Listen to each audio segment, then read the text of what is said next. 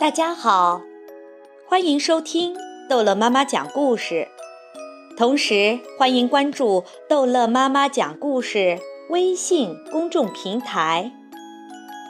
今天逗乐妈妈要继续讲的是《不一样的卡梅拉》第一季第八集。我不要被吃掉。暴风雨就要来了，趁暴风雨来之前，赶快躲到屋里去。小鸡们说，而那些大一点的小鸡们正抓紧时间在玩一场击球比赛。至于卡门和卡梅利多，他们正和伙伴们玩牧羊人数绵羊的游戏。这个游戏非常有趣。他们分成男女两组，由其中一组去寻找藏起来的另一组。首先是由卡门这一组蒙住眼睛来数数，一直数到一百。我还是和你们一组吧，我又感冒了。鼻涕虫边跑边擤鼻涕。一、二、三。卡梅利多找到了一个理想的藏身处，乐坏了。可偏偏小刺头和他想一块儿。小刺头可是个霸道的家伙。出来，卡梅利多！嘿，轻点好吗？只是玩游戏嘛。在另外一边，小胖墩正试图占据小赖皮和小六子的绝妙隐藏点。可恶的家伙！等我回去告诉妈妈。卢茨佩罗这儿也没有能幸免。满员啦，滚出去！老木桥附近也一样的拥挤。让我进去，飞机。二十三，二十四，二十五，二十六。小公鸡们这组从吵架到打架，形势越来越混乱。卡梅利多和小刺头怒目而视，已经摆好了架势，随时准备出招。你想吃一拳吗？吓唬谁呀？你这个冻鸡蛋！他们俩打了起来。由于闹得实在太专注了，谁也没有注意到有一个伙伴已经被抓走了。三十二，三十三，小公鸡们混战起来。左一拳，右一脚，转眼间，往日平静的游乐园变成了战场。他们一个个火气可真不小。九十六，九十七，九十八，九十九，一百，我们开始找喽。咦，鼻涕虫呢？男孩们呢？人都去哪儿了呢？所有的藏身处都是空的，他们是不是害怕打雷，都躲到屋子里去了？卡梅利多！突然，贝利欧慌慌张张地跑过来，呀，不得了啦！狐狸咬了我的屁股，快逃命啊！一只狐狸在农场附近，还在白天？不可能吧！同时。对小狐狸们来说，今天可是个满载而归的日子。四十三，四十四，小狐狸们第一次没有父母的陪同，离开领地出去探险，还带回来了这么多的战利品。他们欣喜若狂地回了家，第一次出征就获得了成功。五十三，小公鸡们被扔进储藏洞中。库存公鸡，小狐狸们笑道：“五十八，干得好，儿子们！看得出这些猎物非常棒。”狐狸妈妈探身对小公鸡们说：“爱打架的先生们，欢迎你们来到辣子狐狸的洞。狐狸们会把我们都吃掉的。呃呃，如果我被吃掉了，妈妈她她会来揍我的。”小胖墩已经吓得语无伦次了，都怪你小刺头！如果不是你先动手，就不会发生这些事情了。小赖皮大发脾气。九十九，哎，又打起来了！乒，噼，啪，一百！这些小公鸡真好逗，你们的爸爸一定会更高兴的。咦，儿子们，你们的妹妹怎么还没回来？卡门终于成功的说服了三个好朋友和他一起去找哥哥，尽管担心沿途会有狐狸出没。贝利奥紧张的直打颤，卡门嘴上虽然不说，其实也怕得要命。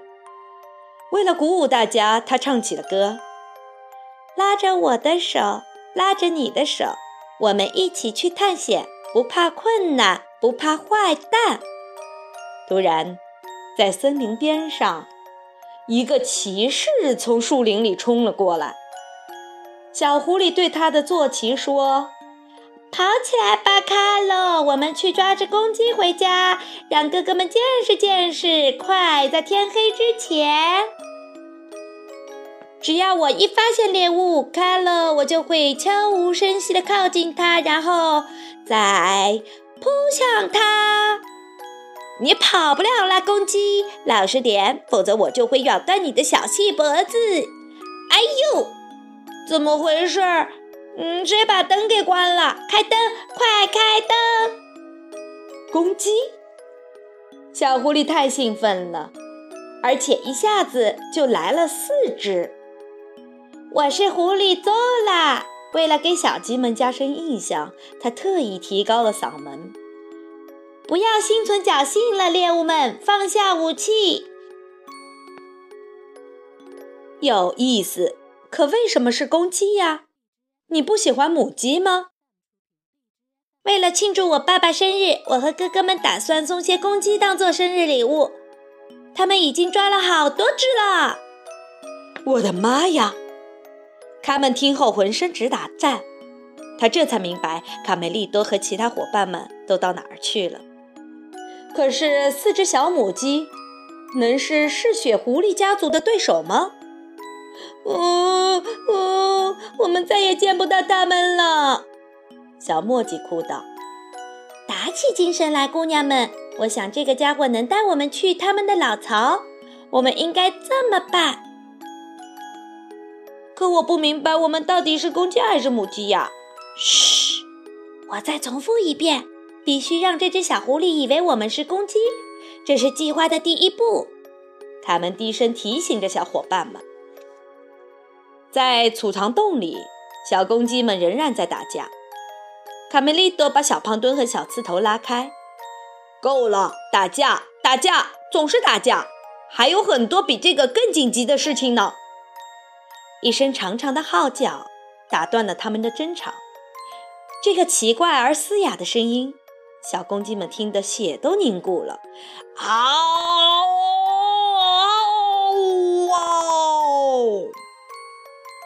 是什么声音啊？卡梅利多猛然担心起来。为什么狐狸还没有杀了我们？对呀。狐狸通常是杀死猎物后才把它们带回来的。多隐藏的地方呀！我觉得那帮女孩是找不到我们了。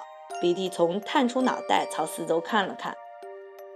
别说了，他们盯着我们呢。卡梅利多的担心是正确的，因为不久之后，生日快乐，亲爱的爸爸。哦，多棒的礼物！太感动了，我的好孩子们，可别摔坏了。瞧，这充满仇恨的眼睛，这利剑般的嘴，这尖刀般的锯，多完美！我们要好好的享受。这可是我们精心挑选过的，这些好斗的家伙，恐怕是这片儿都难找的斗鸡呢。哦不，绝不是这回事儿！你们搞错了，我们只是偶尔会小打小闹一下，但那是因为，因为，因为……小公鸡们解释不清他们到底为什么喜欢打架。闭嘴，蠢公鸡！用你们的拳头去证明谁才是真正的冠军！我爱爱爱死斗鸡啦！听清楚了，鸡先生们，斗鸡场的规则是最后只能有一只活下来。为了奖励这位胜利者，他将被放生，其余的马，嗯哼，将被丢进怪兽科尼的洞里。就在此刻，小母鸡们进入了狐狸的洞穴，越走越深。这里太黑了，伸手不见爪子。排好队啊，跟着尾巴上的白毛。佐拉在前面带队。狐狸洞简直就像迷宫一样，如果不认识路，根本不可能找到辣手老狐狸。贝里奥绝不能丢下朋友们，他也走进了一个错综复杂的迷宫里。不，我不害怕，我不害怕。他不停地唠叨着，心里却怕得要命，以至于羊毛被挂在了荆棘上都没有发现。一路自言自语的在黑暗中摸索着。啊，该往这边走吗？嗯，不对，不是这边，应该是那边。对，往那边试试看。佐拉有点晕头转向了。我看我们是走不出去了。卡门嘀咕着。嗷嗷嗷！你们听到了吗？让人直起鸡皮疙瘩。这是怪物科尼的叫声。我爸爸说他躲在迷宫的地底下，如果我们不听话，他就会把我们变成肉酱。迷宫，怪物可妮，好像故事爷爷给我们讲过一个寓言。凯门想起了什么，突然，啊！做了一脚踩空，掉进了洞里。他想，这下没命了。他绝望极了。现在，他的小生命仅系于一根细绳子上。心爱的小木马卡洛掉了下去，消失在黑暗中。如果我们的小鸡们能够再靠近一点，仔细听，兴许会听到在极深的地下传来一个沙哑的声音：“哎呦！”拉紧绳子，卡门、小糊涂。大嘴巴和小墨迹使尽了全力，把佐拉从洞口拉了出来。呜！如果没有你们，我早就掉到深渊里去，摔成夹心饼干了。小狐狸吓得大哭，他还丢了心爱的木马，没它可怎么活呀？尽管你们救了我的命，但我们还是势敌呀，怎么办？真的要把你们献给爸爸吗？我现在无论如何也做不到了。那就好，佐拉，因为我们也不是什么公鸡，而是母鸡。卡门笑道：“真的吗？”佐拉大吃一惊，接着也大笑起来。紧接着他又痛哭流涕：“当我的木马卡罗丢了，嗯，快快过来看，野蛮人！”他们，我们不能就这样眼睁睁地看着，赶快想个法子呀！但，但我真的没主意，我的脑袋里一片空白，什么主意也没有，我就像颗空心萝卜，一颗蔬菜。蔬菜，有了蔬菜，我想出办法来啦！尽可能的收集蔬菜，见面礼就是蔬菜，好多好多，一个大大的，一个大大的蔬菜堆。卡门指挥着大家。佐拉想尽办法也没有找到心爱的木马，只好回去找爸爸。我也想要送给你一只公鸡当做礼物的，爸爸，但是我没有找到。小狐狸难为情地垂下了眼睛。哥哥们可不放过任何一次嘲笑他的机会。呵呵，就像他说在沙滩上找不到沙子。你不会捕猎很正常，佐拉。谁让你是个女孩呢？女孩就应该老老实实的待在家里做饭。哥哥们得意的大笑。在斗鸡场里，反抗的时刻到了。我们是不会自相残杀的。我们喜欢互相拽拽鸡冠、扯扯鸡毛，没错。但我们绝不会互相伤害，绝不会。去你的吧，老家伙！别做梦啦！突然。地面震动起来，怪物科尼，一个巨大的幽灵突然从地底下冒了出来，整个狐狸窝陷入了恐怖之中。狐狸们吓得各自奔跑，仓皇大逃。咔嚓，砰，砰！你们好啊，斗鸡们！总算看到你了哦，蔬菜皇后！卡梅利多紧紧地抱住小妹妹。我还以为再也见不到你了呢。卡门激动万分，喜极而泣。卡门走向哭泣的小狐狸。走啦！为了给我们的友谊做见证，请接受这份礼物，百分之百纯天然哦。啊，新的木马卡罗，太帅啦！小鸡们现在最想做的就是马上离开这个鬼地方。走啦！你能领我们出去吗？可是我也不是很清楚怎么走。